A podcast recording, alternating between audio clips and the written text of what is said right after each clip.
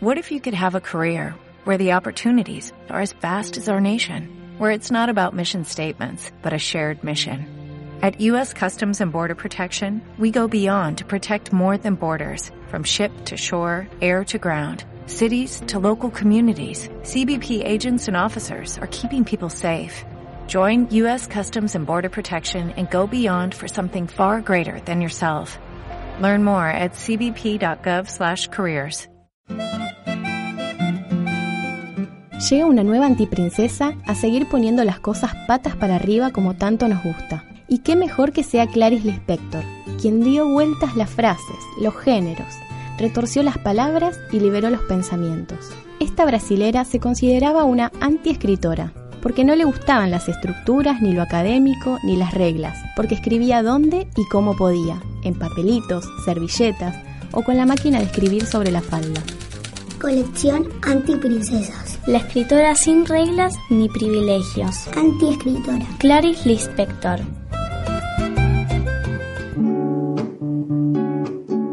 Clarice nació el 10 de diciembre de 1920 en Ucrania, en Europa del Este. Su padre, Pedro, y su madre, Marieta, decidieron irse a otro continente, porque había una guerra y eran perseguidos por ser judíos y judías. Los Lispector se embarcaron rumbo a Brasil, con las hijas Elisa, Tania y la menor Clarice. El barco llegó a Maceió en 1922, cuando ella tenía un año. ¿Saben que la gente grande dice que la infancia es un lugar al que siempre se vuelve con el pensamiento?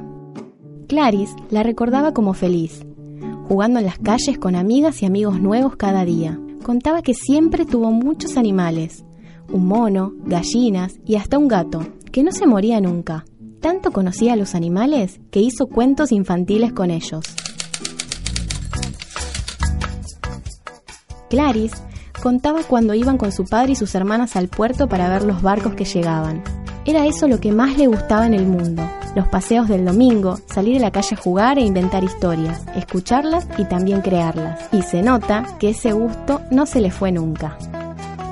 Clarice ya tenía sus dos hijos, Pedro y Paulo, y vivía una vida de lujos incómodos en Europa, pero nunca dejó de escribir. Las y los escritores solían vivir una vida de encierro y silencio, en cambio, ella quería estar ahí, trabajando con sus hijos.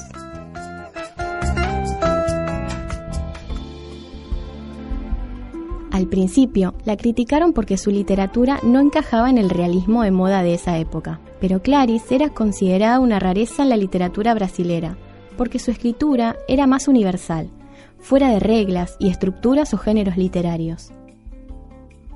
En 1959, Clarice le dijo basta esa vida de princesa y se volvió a su Brasil querido, a Leme, un barrio de Río de Janeiro, muy cerquita del mar hasta sus últimos días.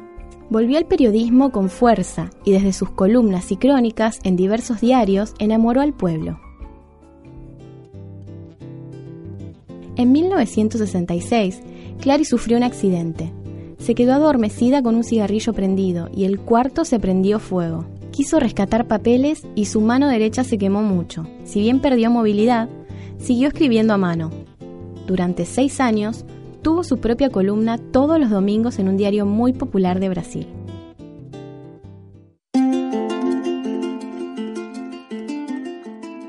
A Clarice no le gustaba dar entrevistas, no le parecía bueno convertirse en una persona famosa.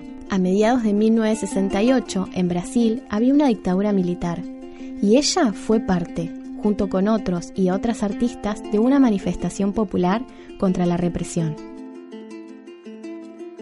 Ella tenía una enfermedad que avanzó rápidamente. Un poco sabía que se iba a morir, pero igual hacía planes y hablaba de viajes. Es más, aquella tarde quiso irse del hospital. Ella era muy coqueta y no le gustaba estar encerrada, así que se paró y le dijo a su gran amiga, Olga, vamos.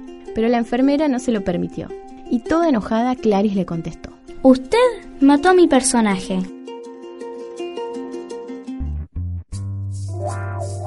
¿Querés enterarte más de antiprincesas? Entra en www.chirimbote.com.ar. Hay en la noche un grito y se escucha lejano.